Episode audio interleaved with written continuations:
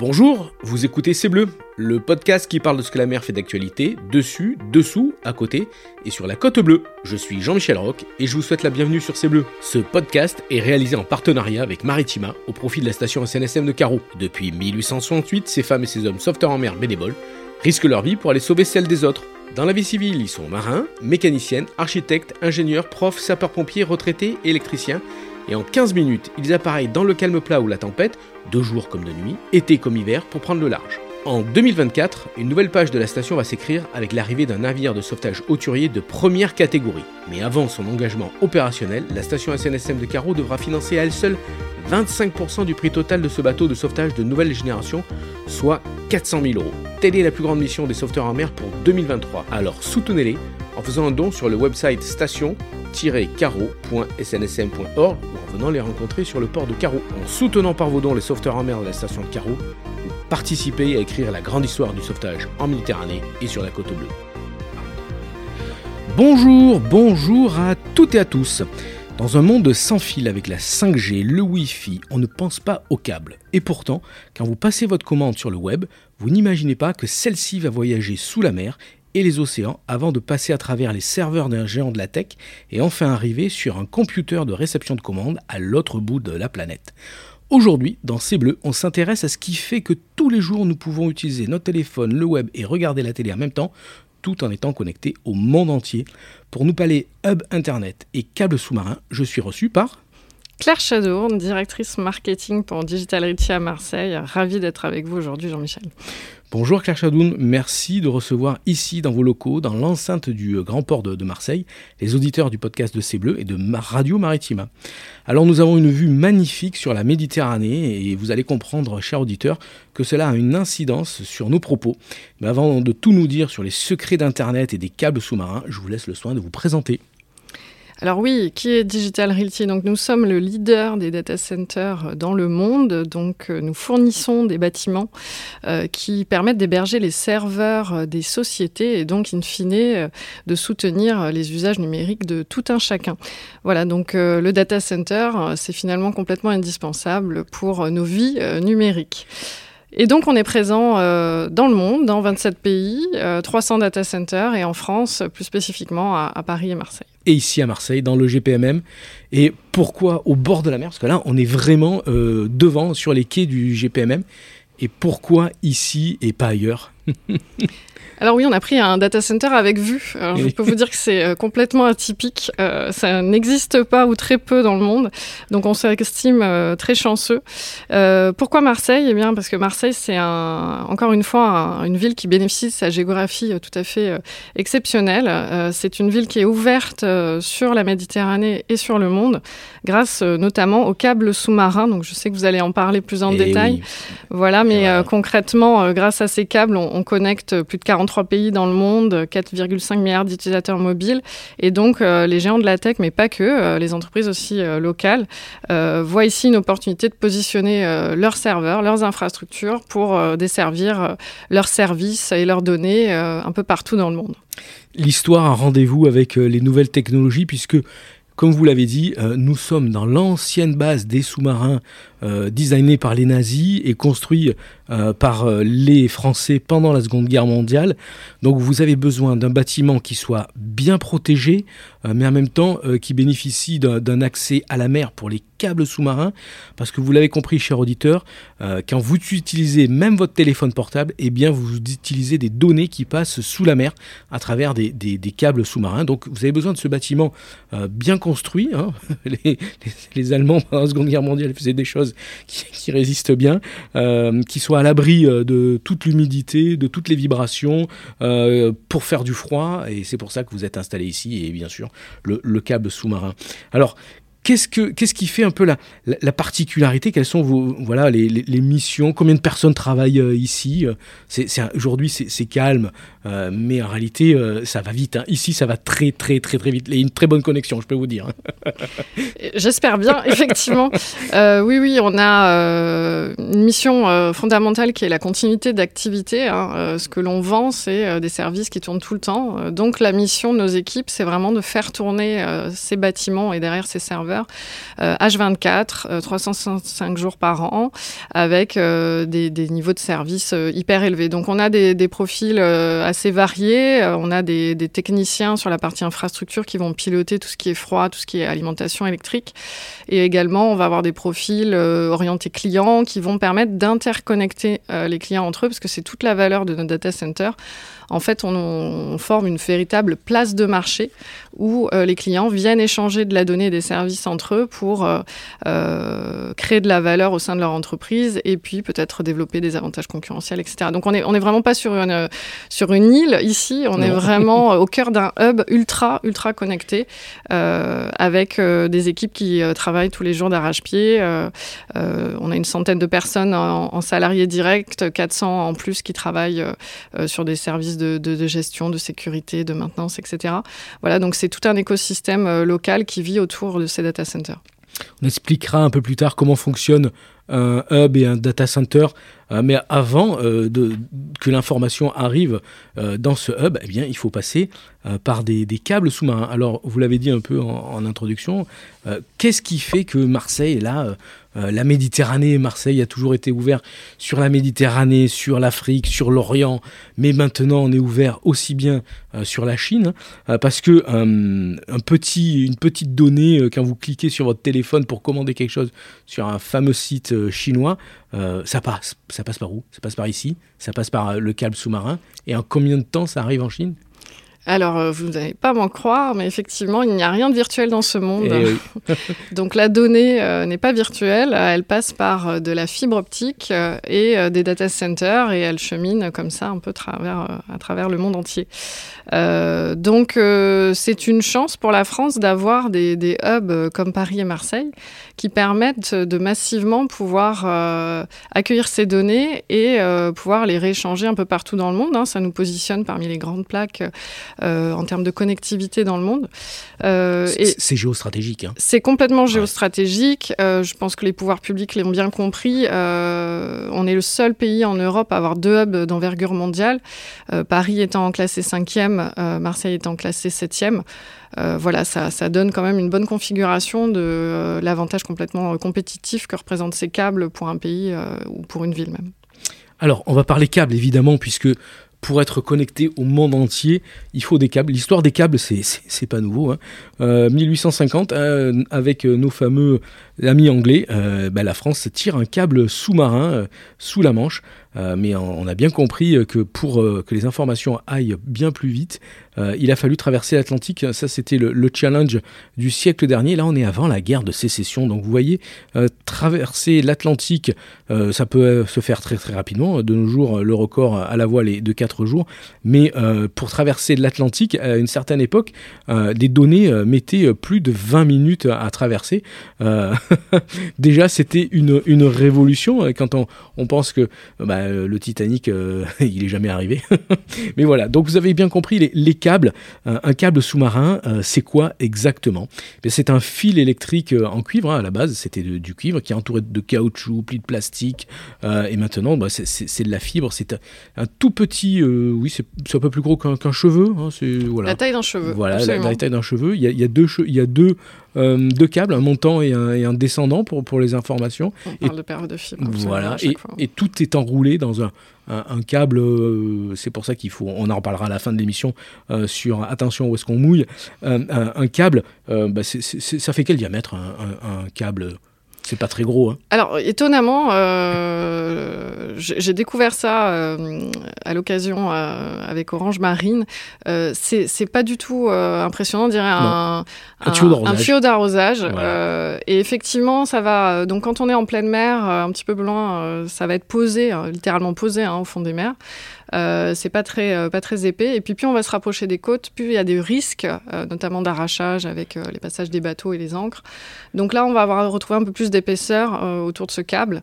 mais effectivement, c'est étonnant à quel point ça ne tient qu'à un fil, si je peux me permettre.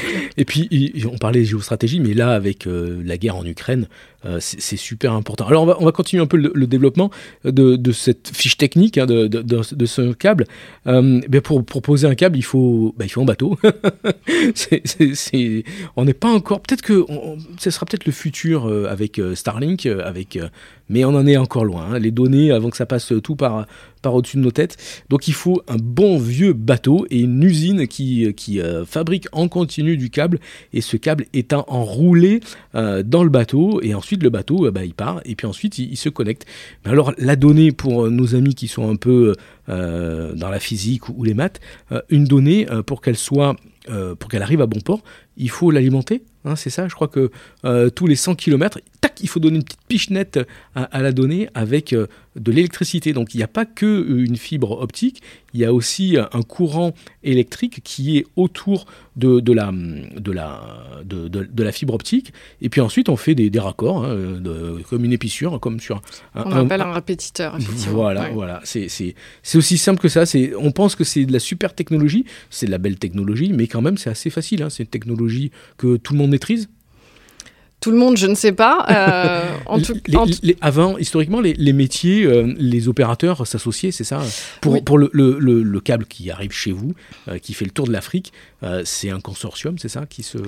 Ah oui, effectivement, là, vous faites référence à, à To Africa, qui est un câble euh, qui a atterri physiquement euh, à Marseille euh, en fin d'année dernière, qui a très humblement la vocation de révolutionner la connectivité en Afrique. L'Afrique a longtemps dépend, n'a pas eu de, de connexion sous-marine pendant de nombreuses années, et là, effectivement, on a un câble qui encercle la totalité de l'Afrique et qui vient renforcer ses capacités d'échange, donc c'est une véritable chance. Combien de kilomètres? Euh, je crois qu'on est à 45 000 km. Enfin, ça fait partie des plus longs câbles, euh, effectivement, euh, dans le monde. donc, c'est assez démentiel. Et juste pour rebondir sur ce que vous disiez, vous parliez des temps de latence au niveau de la donnée. Ça mettait 20 minutes à l'époque. Juste une précision les câbles aujourd'hui, pour faire un Marseille-Singapour, c'est 68 millisecondes. Waouh Voilà. Donc, une, une, petite idée des ruptures technologiques qu'on a pu vivre ces dernières années. Ça va vite, ça va vite. Il y a combien de câbles dans le monde, à peu près? Euh, il y en a 400, euh, 420, euh, je crois, dans, dans ces chiffres-là, et beaucoup de projets. et donc, en fait, oui, les, les câbles, peut-être pour revenir là-dessus, à l'origine était conçu par des consortiums d'opérateurs télécoms. Mmh. Euh, donc les, les, opérateurs télécoms euh, se rassemblaient pour financer des projets et puis euh, chaque opérateur disait qu'il voulait un point dans son pays. Donc ça avait une forme de, de, cabotage en fait et donc on avait des câbles qui faisaient beaucoup d'arrêts entre les différents pays. Là on, a, on, voit des changements assez fondamentaux dans ce milieu-là puisqu'aujourd'hui on a des opérateurs du numérique que tout le monde connaît, GAFAM et, et consorts qui ont, la, qui ont profité de, de baisse de coût déjà de, ces câbles sous-marins aujourd'hui euh, pour euh, autofinancer euh, seuls ces, câbles-là et donc en, avoir l'utilité pour leurs propres usages et éventuellement revendre les, surplus à d'autres acteurs. Donc il y a un vrai changement de paradigme dans l'ownership de, de ces câbles sous-marins. Et donc on a des câbles aujourd'hui qui font du, du direct line entre un point A et un point B avec des performances tout à fait impressionnantes. C'est-à-dire que si vous achetez euh, une, euh, une, paire de chaussures sur un site bien connu, ça va utiliser ses, propres, son propre euh, câble pour finaliser l'achat la, l'achat de l'autre côté de l'Atlantique et ensuite que ça revienne chez nous pour la livraison, c'est ça? Voilà, ça peut être un réseau social qui effectivement va, va avoir ses propres câbles pour distribuer ses solutions un peu partout dans le monde. Vous l'avez compris, c'est des métiers super intéressants, euh, des métiers géostratégiques et toujours en, relation avec la mer. Euh, le, plus long câble, pour euh, votre information, il fait 39 000 km et il va jusqu'en Australie avec des petites ramifications à Dubaï, l'Inde, la Malaisie, la Chine et la Corée du Sud. Donc c'est assez impressionnant. comment fonctionne? Maintenant on a, qu'on a parlé un peu des, câbles, on, va parler d'un hub Comment ça fonctionne un, Est-ce que c'est un gros disque dur comme à la maison? Vous avez parlé service en introduction, mais maintenant on va parler de technique euh, après avoir parlé de technique du câble, technique du Est-ce que c'est un gros disque dur comme à la maison? Alors euh, c'est c'est effectivement une image que j'entends. Euh, ça soulève un tout petit peu plus de complexité et, je pense que mes équipes et nos équipes nous contrediront pas dans ce sens. Allez-y. On, est là. Non effectivement, le, le, data center donc il a vocation déjà à être connecté. Et donc, euh, fondamentalement, il faut qu'il y ait des opérateurs télécoms qui soient présents avec leurs équipements euh, dans les bâtiments. Donc, nous, on a vocation à être que dans des, euh, des villes hub pour développer un maximum d'échanges numériques. Euh, ensuite, euh, c'est du foncier, donc il faut euh, du sol, on développe un bâtiment, et puis les clients viennent mettre leurs équipements, et donc il faut gérer toute l'alimentation électrique, être sûr que le bâtiment tourne tout le temps, puisque je pense que vous et moi, vous n'apprécieriez pas de ne pas pouvoir accéder à votre compte bancaire ou de pouvoir faire votre déclaration d'impôt en temps et en heure, ou je ne sais quel autre exemple, où vos enfants d'accéder à leur plateforme euh, d'éducation en ligne. Voilà, donc euh, vous voyez le côté complètement indispensable finalement de ces infrastructures. Et donc euh, il faut que ça tourne tout le temps. donc on a des engagements de niveau de service pour que ça tourne tout le temps. et ensuite il faut refroidir le bâtiment parce que la difficulté c'est que les serveurs de nos clients ils vont dégager de la chaleur. Mhm. et donc il faut que ces serveurs ils tournent dans des bonnes conditions pour ne, pour ne pas tomber. Et évidemment donc le, le, froid va être un point clé. Et là on a la chance à Marseille d'avoir développé quelque chose de très sur mesure. Euh, c'est une solution de refroidissement innovante qu'on a euh, développée euh, avec Dalkia, avec le support de l'ADEME et la région sud qui s'appelle River Cooling. On récupère l'eau d'une ancienne, qui est évacuée d'une ancienne mine de Gardanne, qui est inutilisée, qui n'est pas potable. Et donc on en prend une, petite partie et on la détourne pour récupérer les, frigories. Et puis il est prévu d'ici à 2025 que les calories repartent dans l'autre sens et soient envoyées vers Massiléo pour chauffer le quartier d'Euroméditerranée. Vous récupérez une eau euh, qui était déjà euh, traitée mais qui servait plus à grand chose. Vous refroidissez tout votre système et en plus, les calories en plus, vous allez chauffer un autre quartier. voilà, donc on est en mode économie circulaire en sachant que voilà, l'eau en tant que telle, elle n'est pas consommée. On est vraiment sur des, circuits fermés, donc on n'a pas euh, des consommations d'eau hyper importantes associées au data center ici. Et voilà, c'est la chance d'avoir pu cette développer cette solution sur le territoire. Et puis, vous êtes aussi très très impliqué dans la mer, hein, et puis dans la Posidonie, euh, je sais. oui, euh, j'ai une bonne nouvelle. Aujourd'hui, euh, on vient d'apprendre que le ministère de la Transition écologique avait validé le projet Prométhémède, qui est un projet en fait de méthodologie de comptabilité carbone et qui permet en fait de protéger les herbiers de Posidonie. Enfin, vous savez peut-être ou peut-être pas, mais eh les herbiers sont des vrais puits de carbone.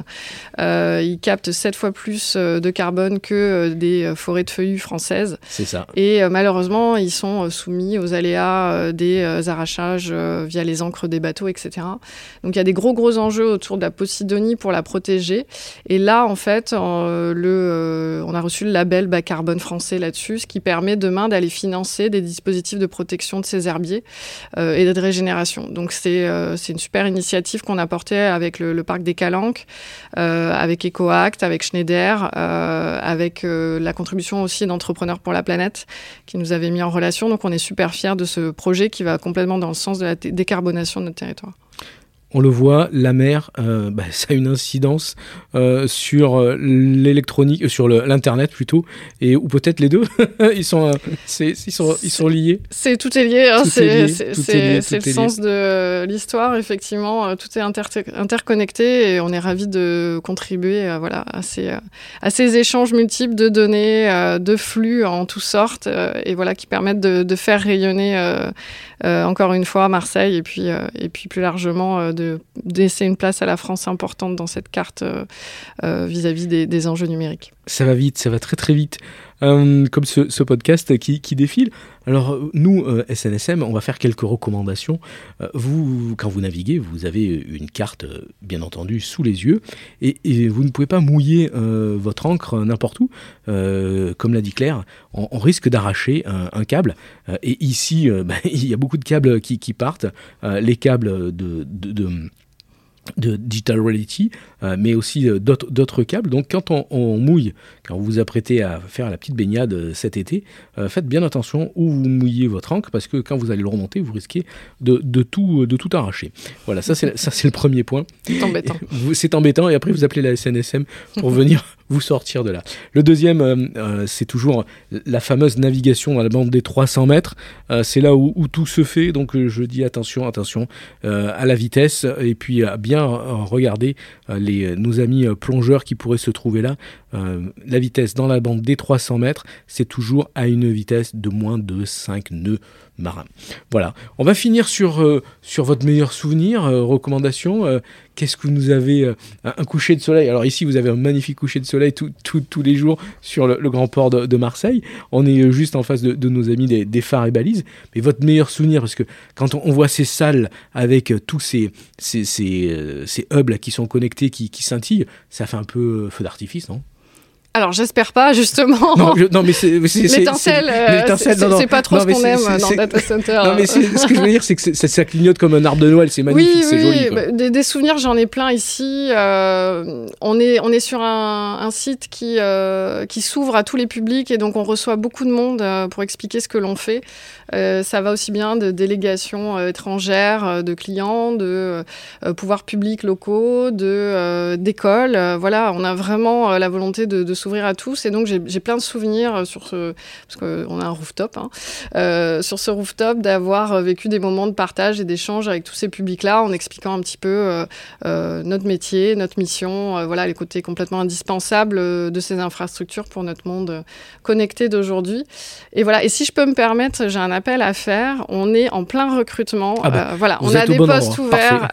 on a des super, vous l'avez entendu, vous avez cru le comprendre peut-être, mais des super conditions de travail avec euh, une vue mer au bureau, donc c'est sympathique. Euh, voilà, donc on cherche des profils euh, de techniciens data center avec un background de tout ce qui peut être fibre. On a, on cherche aussi des profils sur la partie énergie, cooling. Voilà, donc n'hésitez pas, venez nous sur notre site carrière sur pour postuler. voilà, on a une super équipe et beaucoup de beaux projets à partager. Voilà, donc toutes les infos euh, sont sur digitalreality.com. Ben voilà, on arrive à la fin de, ce magnifique podcast. On est déjà un peu dans le futur tout en restant au bord de la mer. C'est ça qui est fantastique. Bon, vous connaissez tous les secrets du stockage et de l'échange euh, de données à travers le monde euh, des data maintenant. Et ce, grâce aux câbles sous-marins et aux hubs et data centers qui se trouvent ici à, Marseille. bon, ben, quand vous naviguerez dans la rade de Marseille, faites un peu attention quand même où vous jetez l'encre. on penserait à toutes ces millions d'infos qui, passent dans la rade de Marseille, ça fait, euh, ça fait plaisir à voir et, à entendre. Claire Chadourne, merci beaucoup d'avoir parlé avec nous de votre métier, qui est un peu déjà dans le futur, oui, c'est ça? Oui, nous, euh, plus que jamais, on est dans le présent et euh, on anticipe le futur. N'oubliez pas d'aller soutenir avec Radio et TV Maritima les sauveteurs en mer avec vos dons sur le site station-caro.snsm.org. Vous pouvez venir nous rencontrer à Carreau tous les samedis matins. On est sur le port, à côté du marché aux poissons. On vous fera visiter notre bon vieux CTT SNS 073. Allez, on se retrouve dans 15 jours pour un nouveau podcast de C'est Bleu avec un nouvel invité. Claire Chadourne, merci encore d'avoir pris ce, temps avec nous pour nous expliquer un peu tout ça qui peut paraître euh, compliqué, mais c'est assez simple finalement. Je vous souhaite bon vent et belle mer, comme on dit chez nous. Bon vent à vous, merci beaucoup, c'était un plaisir. Merci.